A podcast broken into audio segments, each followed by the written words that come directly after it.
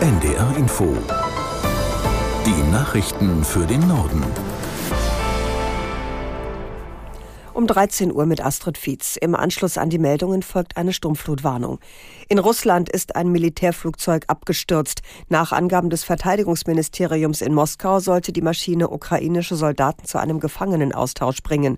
Aus der NDR Nachrichtenredaktion Ulf Hilbert. Insgesamt sind demnach mehr als 70 Menschen an Bord des Militärtransporters gewesen, sechs Crewmitglieder und drei Begleitpersonen sowie 65 ukrainische Kriegsgefangene, die nach Belgorod gebracht werden sollten. Nach Angaben des Gouverneurs der Region gibt es keine Überlebenden.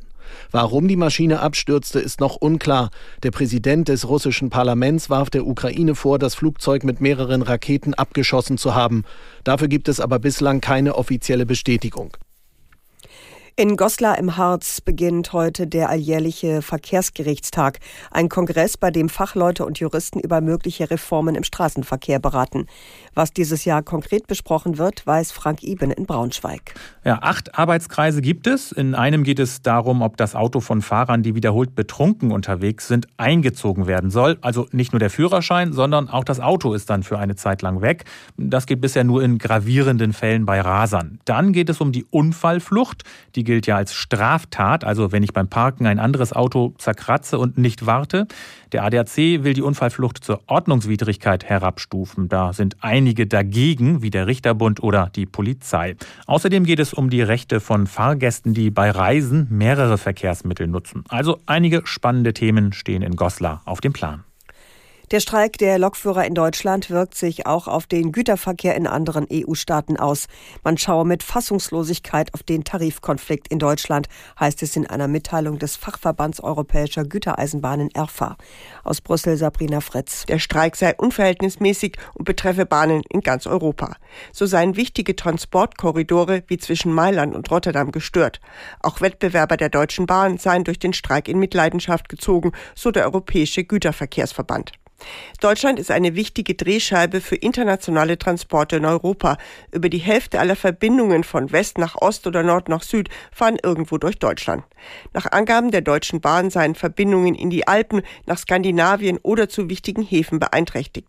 Auch die Verbindungen nach Brüssel sind durch den Streik gestört. Es fahren nur noch dreimal täglich Züge in jede Richtung. Die Züge aus Belgien fahren nur noch bis Köln und nicht mehr bis Frankfurt. Die Bundesregierung reagiert positiv darauf, dass das türkische Parlament einem NATO-Beitritt Schweden zugestimmt hat. Damit werde das Bündnis weiter gestärkt, sagte Regierungssprecher Hebestreit in Berlin. Auch NATO-Generalsekretär Stoltenberg äußerte sich erleichtert. Allerdings steht immer noch die Zustimmung Ungarns aus. Schweden und Finnland hatten nach dem russischen Angriff auf die Ukraine den NATO-Beitritt beantragt. Während Finnland schnell aufgenommen wurde, hat die Türkei im Falle Schwedens Nachforderungen gestellt. In Antwerpen soll eine europäische Hafenallianz gegen Drogenhandel und organisierte Kriminalität gegründet werden. Mit dabei sind auch Hamburg und Bremerhaven. Hintergrund ist der wachsende Kokainschmuggel nach Europa. Aus der NDR Nachrichtenredaktion Thomas Kuhlmann. Interpol und nationale Drogenfahnder sprechen von einer Kokainschwemme. Kartelle aus Lateinamerika und dem Nahen Osten nutzen dafür Schiffscontainer.